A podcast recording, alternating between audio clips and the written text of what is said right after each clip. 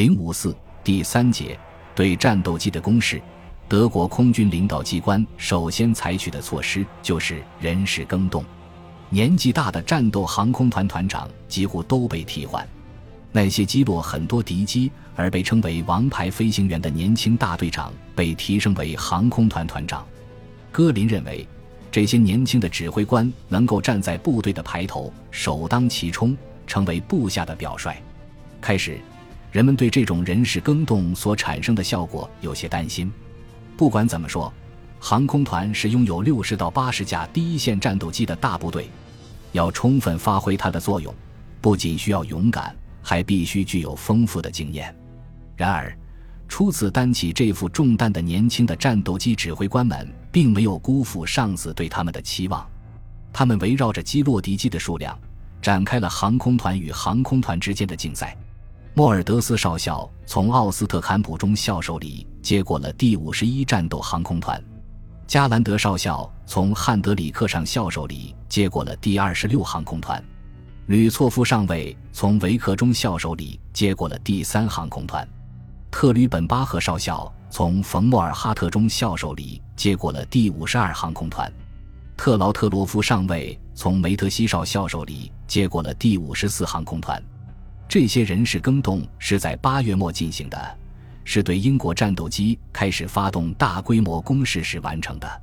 后来，冯比洛中校把第二航空团交给了舍尔曼少校指挥，冯克拉门陶巴德尔少校把第五十三航空团交给了自己的部下，战功赫赫的大队长冯马尔查恩指挥。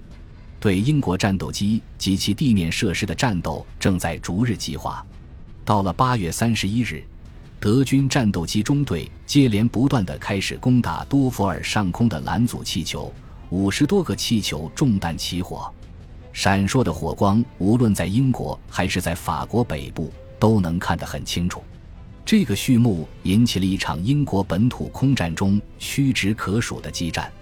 八月三十一日这一天，对英战斗机基地的轰炸达到了近几周的高潮，伦敦被半圆形的基地群守卫着。它的东部是肯莱、雷德希尔、西莫林、迪特林和格雷夫森德等基地，东北部是霍恩彻奇、罗奇福德、北威尔德和德伯顿等基地。对这些基地的轰炸，一般是由十五到二十架飞机组成的轰炸机大队实施。这次出击伴随有强大的、约三倍于轰炸机的战斗机护航，它将在一天之内。以密集编队实施轮番轰炸。上午，首先轰炸了第十一战斗机集团靠北边的基地德伯顿。这个战斗机集团辖二十二个中队，担负着保卫英格兰东南部及世界上最大的轰炸目标——伦敦地区的任务。炸弹像暴雨般的落在东教堂基地的跑道上。已经受到重创的迪特林基地，又遭到从低空飞来的冯埃施维格上尉的第五十二战斗航空团第一大队的机枪和机关炮的扫射。下午的攻势更加猛烈，芬克上校的第二轰炸航空团分两路纵队侵入英国本土，右路的攻击目标是这个管区的霍恩彻奇基地，那里有四个喷火式战斗机中队，约七十架飞机。当时。有两个中队正在某地空战，作为预备队留下的第五十四中队在跑道上待命。就在这时，话筒里传来了战斗机指挥官紧张的叫喊声：“起飞！紧急起飞！”英国战斗机司令部的通信指挥系统繁杂，它包括设在海岸上的雷达站、配置在全国各地的监视哨以及无数通信网和情报处理部门。当各方报告同时发来时，他们往往忙乱不堪，这样繁杂的通信指挥系统，无论你怎么做，也难免出纰漏。八月三十一日下午，德军第二轰炸航空团的丢十七已进入霍恩彻奇基地上空，地面才发警报，致使好几架喷火式飞机没能发动起来。大部分飞行员在炸弹落下之前还是紧急起飞了，没能起飞的只有埃尔迪尔上尉的三机组。这三架喷火式飞机在跑道上乱了套，他们互相干扰。迪尔一边骂着，一边减速，因为再不减速，就要和从侧面滑过来的同伴相撞。就在这一瞬间，六十七式轰炸机掠过上空，炸弹接连落向正正在滑跑的三架飞机。目睹这一情景的人吓得目瞪口呆。埃尔迪尔不顾四周硝烟弥漫，飞离地面。就在他离地两三米的时候，飞机被炸弹爆炸的气浪打得翻扣过来，但他还是在离地至多一米左右的高度上继续倒飞着。炸弹掀起的土块飞进了座舱，打在倒挂在座舱里的埃尔迪尔的脸上。突然，飞机发出好像锯子锯东西时所发出的刺耳的声响。原来喷火式飞机已擦着地面飞了一百米，开始是尾翼着地。后来，当在场的许多人都看到的时候，已经是整个机身着地了。接着，飞机又翻了个筋斗不动了，但飞机没有起火。即使飞机不起火，在这种情况下，飞行员还能活着吗？离迪尔不远，另一架喷火式飞机被炸掉了机翼，埃德塞尔少尉幸免一死，只是脚步脱臼。他设法从座舱里爬出来，爬向迪尔的飞机。这时，他简直不敢相信自己的眼睛。原来，迪尔既没有死，也没有负重伤，只是闷在里面出不来。于是，他俩合作砸碎了座舱盖，迪尔这才爬了出来。他只负了点轻伤。他们两个人步履蹒跚、扫兴地向笼罩着褐色烟雾的机场休息室走去。第三架喷火式飞机冲进了离机场较远一点的田野里。迪维斯中士徒步走了回来，他也没有受伤。这三个英军飞行员就这样摆脱了空袭。第二天，他们又驾驶着新分配给他们的飞机继续战斗了。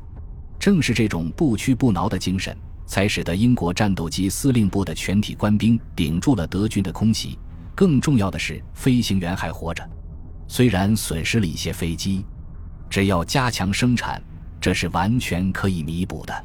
军区另一个基地比金希尔的情况更糟。因为比金希尔位于进攻伦敦航线的正下方，尽管每天都有英军战斗机中队守卫着它，但头一天就遭到三次袭击。最厉害的要算是被八架丢十七式轰炸机空袭的那一次。这些专门运用低空轰炸战术的第七十六轰炸航空团第三大队的多尔尼式飞机，先是沿着泰晤士河逆流而上，穿过比金希尔，以此欺骗英方，然后。突然掉头向南，给比金希尔基地杀了个回马枪，五百公斤的炸弹炸中了机库、修理厂和宿舍。英国皇家空军伤亡六十余人，有一颗炸弹直接落在隐蔽部顶部，造成煤气、自来水和电源中断，比金希尔和外部失去了联系。八月三十一日下午，第二轰炸航空团的左路纵队再次袭击了比金希尔。很多以前没有遭到破坏的建筑物这次被炸塌起火，基地作战指挥所也吃了炸弹。当时在指挥所里，值班军官们正分头用无线电引导着比金希尔基地的三个战斗机中队。此外，还有几名女标图员正守着电话机，忙碌在地图前。德军轰炸机低空掠过机场，发动机的轰鸣压倒了指挥所里的一切声响。接着便听到了像警报器一样的炸弹飞落的尖笑声和爆炸声，距离越来越近，声音越来越大。几秒钟后，听到一声震耳欲聋的爆炸声，房屋摇晃着，墙壁仿佛就要倒塌，屋里漆黑一团，烟尘从门口冲进房间。指挥所里的军官和姑娘们不顾一切地摸黑往外跑。原来一颗炸弹飞进了离这儿仅几米远的通信军官的房间里。上一次战斗结束后，好容易修复的电话和电传打字机又被炸坏了。毗邻军区肯莱基地的司令官欲询问比金希尔的情况，但没有接通。他请布朗利前线指挥部中转，也没联系上。最后，决定派联络机前往了解比金希尔的情况，同时。要求把该基地现已失去地面指挥的两个战斗机中队使用的无线电频率搞清楚。一九四零年九月，十九中队接受了装备梅林十二发动机的喷火 （MKIA），这个基地简直就像一座屠宰场。联络机报告说，空袭过后，战斗指挥所被迫转移到街上的一家商店里。在这种地方，能够引导以前三分之一的飞机及一个中队的战斗机也就很不容易了。当自己的基地遭到轰炸时，第七十二中队的喷火式和七十九中队的飓风式战斗机正在南部作战。这两个中队都是从宁静的北部调来的，是在八月三十一日早晨，为了接替几乎被全歼的部队，刚刚调到比金希尔基地的。由于连续空袭，英国战斗机中队损失很大，飞行员不断减员。由于过度疲劳，掉下来的事故屡见不鲜。到八月末。